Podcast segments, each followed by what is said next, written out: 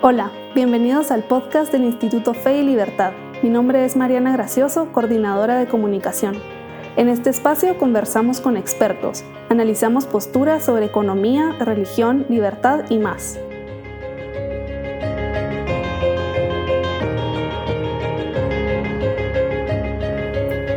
Okay, uh, Miguel de Cervantes, the author of Don Quixote, wrote that liberty is one of the choicest gifts that heaven hath bestowed upon man, and exceeds in volume all the treasures which the earth contains within its bosom or the sea covers. Liberty, as well as honor, man ought to preserve at the hazard of his life, for without it, life is insupportable. Hmm. This is Don Quixote de la Mancha. And today we are honored to interview someone who has devoted 30 years to working to promote human flourishing and freer, more humane societies. Over 30 years ago, right? Over 30, 31. 31 years year. ago, Kris Mauren joined Father Robert Sirico in the adventure of founding the Acton Institute for the Study of Religion and Liberty. And uh, it's an international educational and public policy organization that is based in Grand Rapids, Michigan, with uh, also offices in Argentina and Italy, in Rome. Uh, Kris was born in Seattle. He's the youngest of eight children. And he obtained a degree in economics and international relations from John Hopkins University. Kris is well known as a leader in the nonprofit governance and received awards to that effect. Moreover, he regularly shares his knowledge on topics such as management, measurement, and evaluation and fundraising. Kris serves as director or as an advisory board member to a number of institutions, including Donors Capital Fund, Foundation for Economic Education, the John Templeton Foundation, Templeton World Charity Foundation, and Templeton Religion and Trust, and uh, Excel Charter Academy. Kris is active in a number of community organizations, including the Economics Club of Grand Rapids, the Rotary International, and the Philadelphia Society. So, uh, it is such an honor to have you my honor to be here. um, the first question is How did you meet Father oh, Robert that's a great Sirico? question. And how did you come up with the idea of establishing the Acton Institute? Okay. Well, I was a freshman my first year at the university at Johns Hopkins. I was studying economics, and I was involved, involved in the Newman Club on campus, the Catholic student organization. And one day we had a charismatic priest, uh, sorry, seminarian, come to visit and speak to our Newman Club on campus, and then happened okay. to be Robert Sirico, uh, and he wasn't yet ordained a priest. Um, but he had had an interesting journey. He had been on the left mm-hmm. and away from his faith. Uh, and then some people had seen him as being uh, very intelligent and capable, but so wrong on economics that they set out to uh, sort of convert him to sound economics. And they gave him books. They gave him uh, uh, Hayek and Mises and Bastiat, and he had an intellectual conversion and then a return to his faith, and then entered seminary. So that brings us up to when I met him. Uh, he came and spoke to to our club of young Catholics, and uh, when he learned I was studying economics, he immediately asked me if I knew Hayek or Mises, and I was ashamed that I didn't know them. Mm-hmm. Uh, so he set about fixing me. Uh, but you know, we had lots of conversations in those days about the importance of bringing religion and liberty together. Mm-hmm. And here I was, sort of the economist, and he was the theologian. And we thought, what a pity that so many people who speak on behalf of religion uh, are so ignorant, frankly, mm-hmm. on basic economics. And what they tended to do was lend their moral authority to bad economics, which of course has bad a- outcomes for people that, that religion cares about, that Christians care about. And also remember, this moment, uh, this was 80, 85, mm. was uh, almost the height of liberation theology uh, mm. in, across this hemisphere, mm-hmm. especially the southern hemisphere. And uh, in a very real way, we were inspired by the bad ideas of liberation theology to try to create a corrective. Uh, mm. so we, we, informally had these conversations for sure while I was a student. We didn't anticipate creating an institution. Uh, mm-hmm. We were just fighting for these ideas together in proto Acton ways, to be honest. Uh, so, so that's how we met. Um, and um, Acton began uh, five five years after we met In 1990. in 1990. Uh, he had been ordained a priest and was assigned to Grand Rapids. And I um, had set out on a, a career hoping to use my Mandarin. I'd learned Mandarin in college and had lived and worked in China briefly. And I wanted to return, but I, the job I was offered and took uh, was put on hold after Tiananmen Square three weeks after I took the job. So um, I was I ended up living in Hawaii for for a period of time, a year, and Father came to visit me because your friends come out of the woodwork to visit you when you live in Hawaii, and uh, he came to talk to me, and and uh, we rekindled those ideas uh, about the importance of combining and connecting religion and liberty together. Uh, but he was a full time, you know, pastor, and I had a job, even though it wasn't exactly what I wanted to do. Uh, but we talked about maybe trying this idea, and at some point he invited me to move to Grand Rapids uh, and begin the work. So, so I did. In April of 1990, I moved to Grand Rapids, Michigan, and just started writing mission statements and starting from scratch. And that, that was the beginning of our, of our work. I met Father Sirico more or less at the same time because I was working in Washington and he was still a seminarian. So he often jokes that I was the first Guatemalan he met. And then he came down to Guatemala in 1990 Exactly. So for this, the Society I should have mentioned meeting. this, especially being here in Guatemala. It's terrible of me. Uh, so, really, Guat- uh, Guatemala was the birthplace of Acton Institute.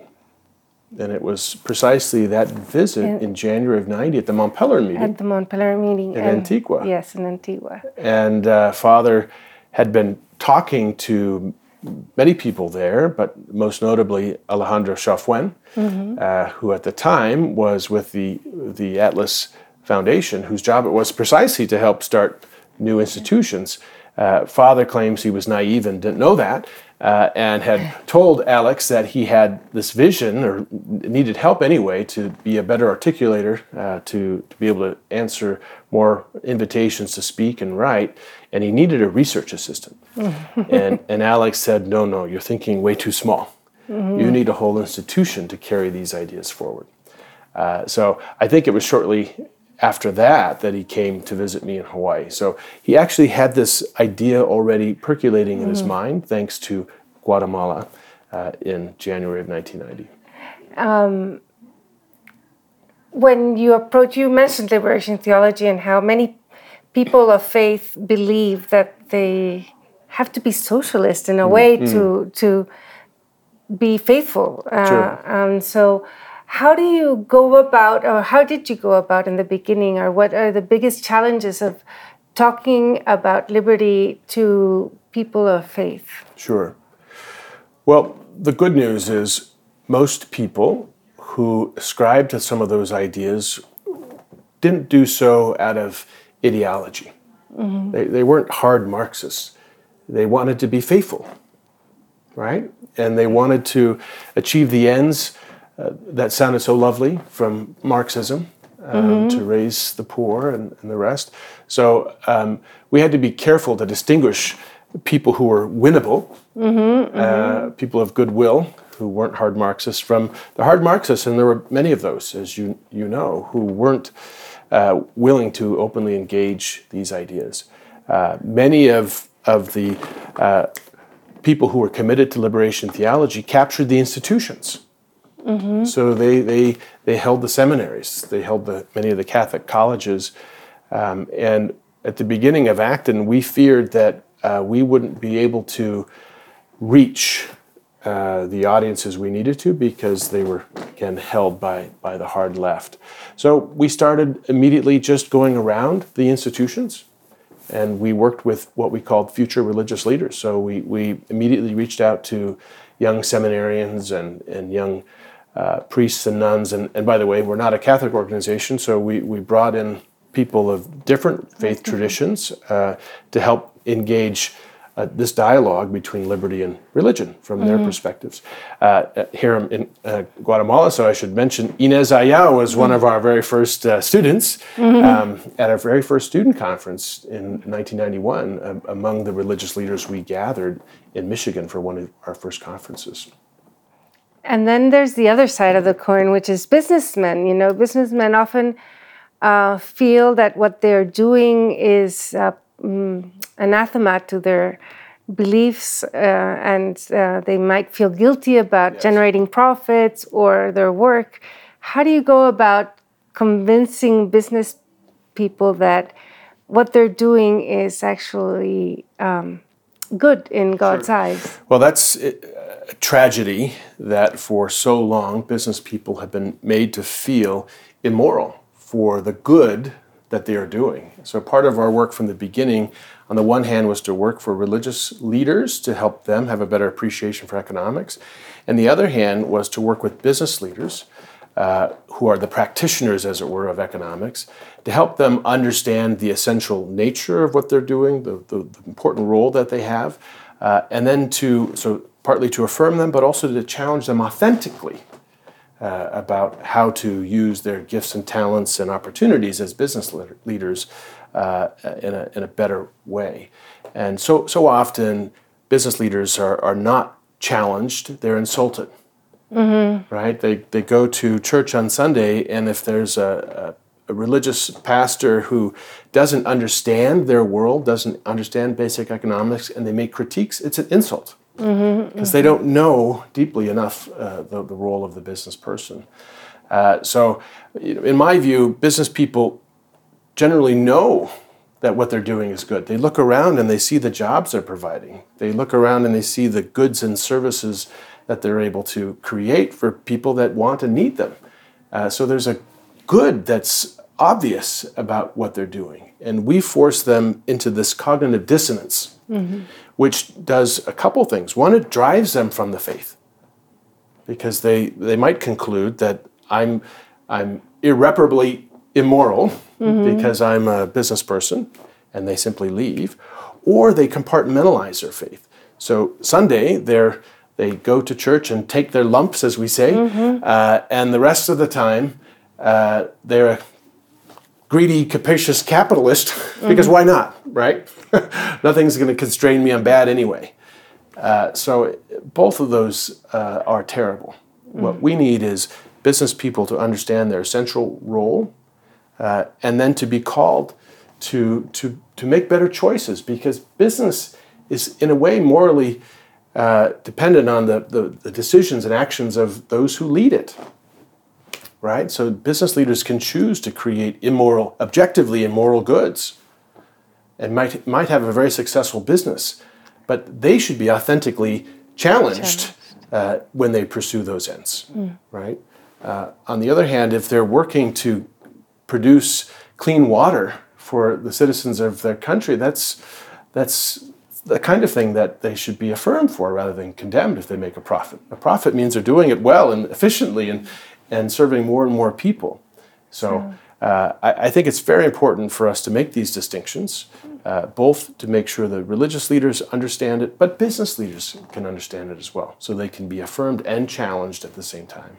Yeah. You just reminded me of uh, Dr. Manuel Ayau, who always talked about uh, teaching economics also to businessmen, not, not only to religious leaders, but also to businessmen, because there's something counterintuitive about economics. Yes. So uh, that sort of leads into the next question, which is about Acton's work. How do you go about doing this? Uh, uh, you have publications, you have uh, seminars, uh, you you have um, a media outlet. Sure. We you produce quite um, high quality videos. Uh, how, how, how did you decide what you were going to do as a research center? Sure.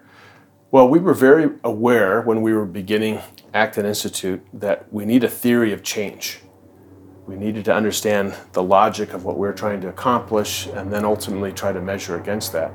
Uh, and we were both taken by Friedrich Hayek's uh, little monograph called The Intellectuals and Socialism, mm-hmm. which was an account for how it was that intellectuals uh, were able to sort of win the day uh, and take the institutions uh, in a socialist direction.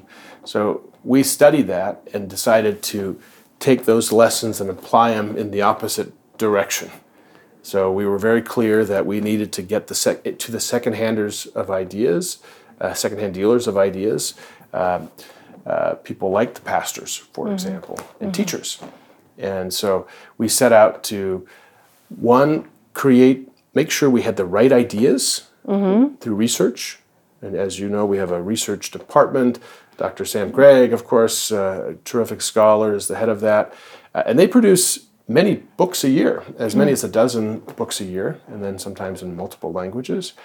And then we take those big ideas and we distill them into educational programs. We do uh, pre COVID as many as 20 uh, leadership formation programs annually for business leaders, for religious leaders, for human service providers, people who work direct service to the poor, uh, a number of different leadership constituencies we bring together and, and help them understand this, this worldview of combining religion and liberty.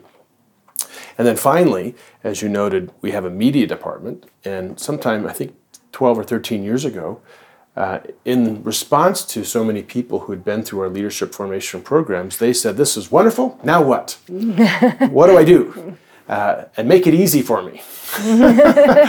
so we thought film might be one of those new opportunities uh, to be able to take the ideas and equip religious leaders and teachers to take them right to their spheres of influence. You know, you can plug in a, a short video that sets up a, an important question and then use it to draw a conversation among your students. Uh, so we, we, we decided that's you know one of the ways that we would equip our people. We've also produced long form documentaries, as you know, uh, and those have been very successful as well in reaching a very broad audience. So, for, for example, Poverty Inc., which is our newest documentary, but but quite old by documentary standards. I think it's eight years old now. Mm-hmm. Uh, continues to get rave reviews. I mean, on a weekly basis, I get one or two uh, emails or letters from people who tell us they've discovered it and are using it. Mm-hmm. Um, literally, I think three months ago, we had an all staff meeting, um, which we try to do once a month and I was encouraging the staff with you know upcoming programs and, and the good work we'd done recently. And that day, I'd received two compliments about Acton as Poverty Inc. film. One was from someone in Texas who told me I hadn't known this that Poverty Inc. is part of the cur- curriculum for the Green Berets. Oh wow! it was astonishing. We would have never thought of that or expected it.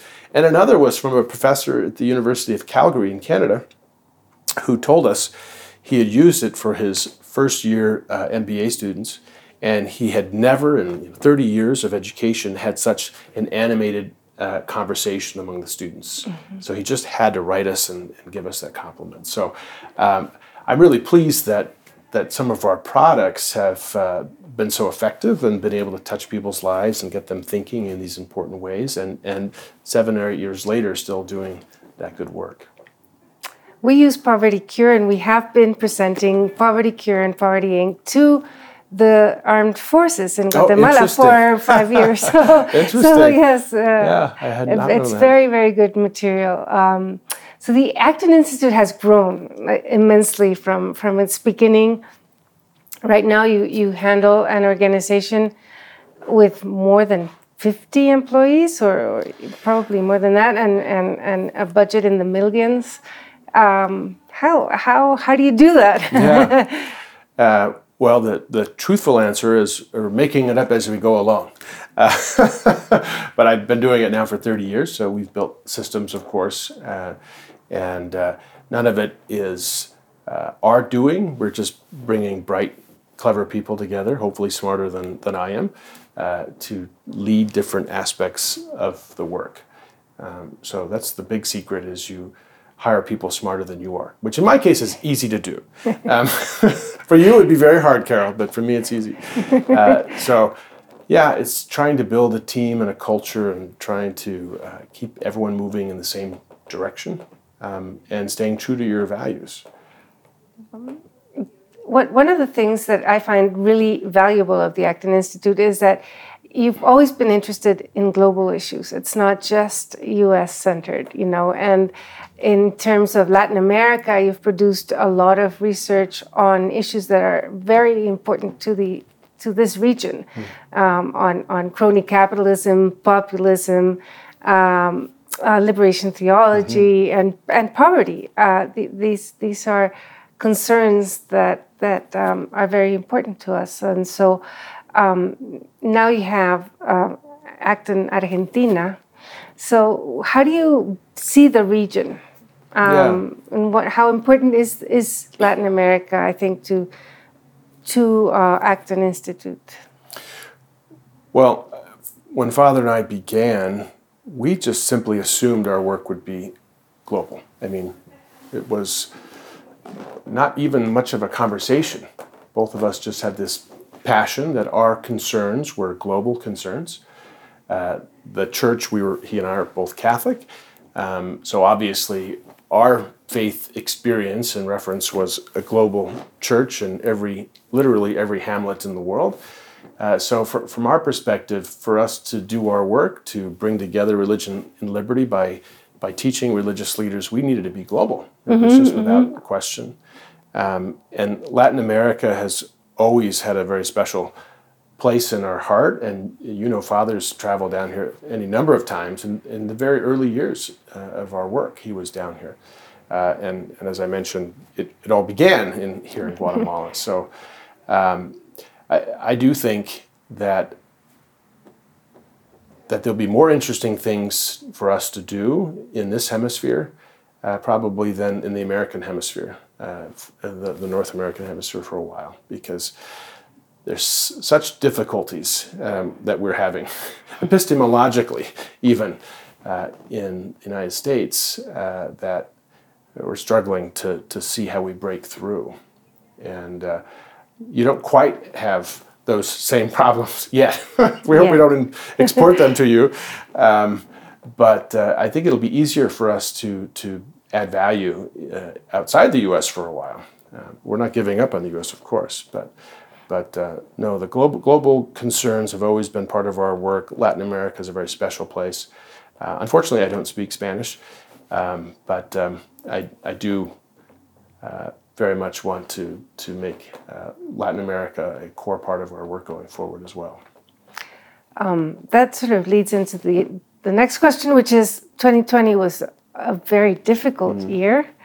Um, and I think not, not just because of the pandemic, but because of the rise in, in government controls and surveillance sure. and, and sort of lo- loss of freedom mm. in general, right. um, the, the ep- epistemological problems that you alluded to. Um, so, are these signs of the times? You know, what, what, how do you see our near future evolving? What, what are the challenges that people who love freedom will face? Sure. Um, it's a very difficult time because um, government has advanced dramatically through this crisis in ways we wouldn't have imagined contract tracing, uh, uh, kinds of uh, invasive tests and requirements just to go about our daily lives now are things we wouldn't have imagined possible in the United States, certainly, and I'm sure for you here as well.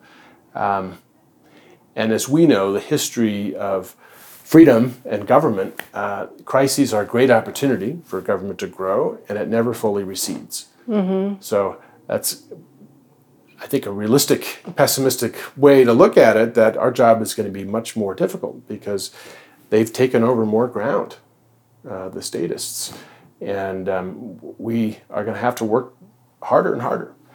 Uh, uh, you know, I remind myself of the, the insight, famous quote of one of our founders in America that uh, the price of liberty is eternal vigilance, uh, which suggests to us that our, we're never going to win, mm-hmm. right? It's never over at some point. We have to constantly be fighting uh, the natural urge to control others. and government is the, the, ideal way to sort of control people. Uh, and uh, people love to seek power and do that. And of course, we haven't mentioned it yet, but Lord Acton, for whom we're, yes. we're named, uh, had that very good insight about power, that power mm-hmm. does indeed tend to corrupt, and absolute power, when you hold the reins of government, it, it does corrupt absolutely. And so we're right to be suspicious of any growth of government. Um, and sometimes they're very good people, but it, government has its own logic, uh, which which inevitably moves in directions that are counter to fr- freedom, individual freedom. Hopefully, Lord Acton was right about humanity evolving towards freedom and sort of a gradual uh, evolution toward, towards yeah, freedom. it- but it's not, it's not going to be perfectly linear. No. We're going to have these uh, retreats along the way for sure.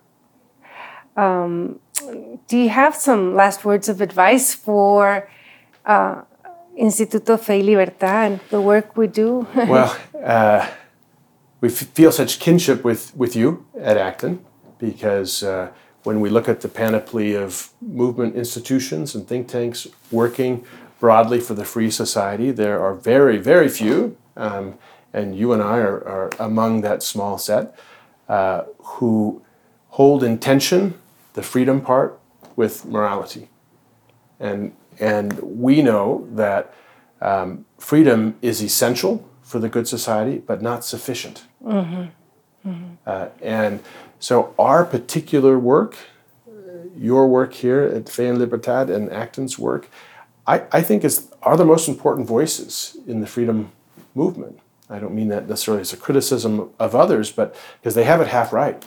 Um, but uh, a society that honors all religion and no liberty is not the society we want to live in. You might think of totalitarian religious states, Saudi Arabia or something. I mean, it's not something that honors human freedom, uh, or the bad days when when Christian uh, traditions controlled the state and persecuted people. I mean, we're, we're certainly not advocating that, which is a, sometimes a dumb criticism people give.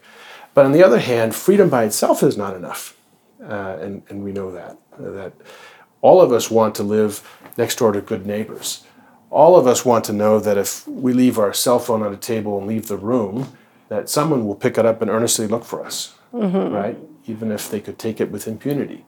I mean, these are values of morality that, that must be combined with liberty.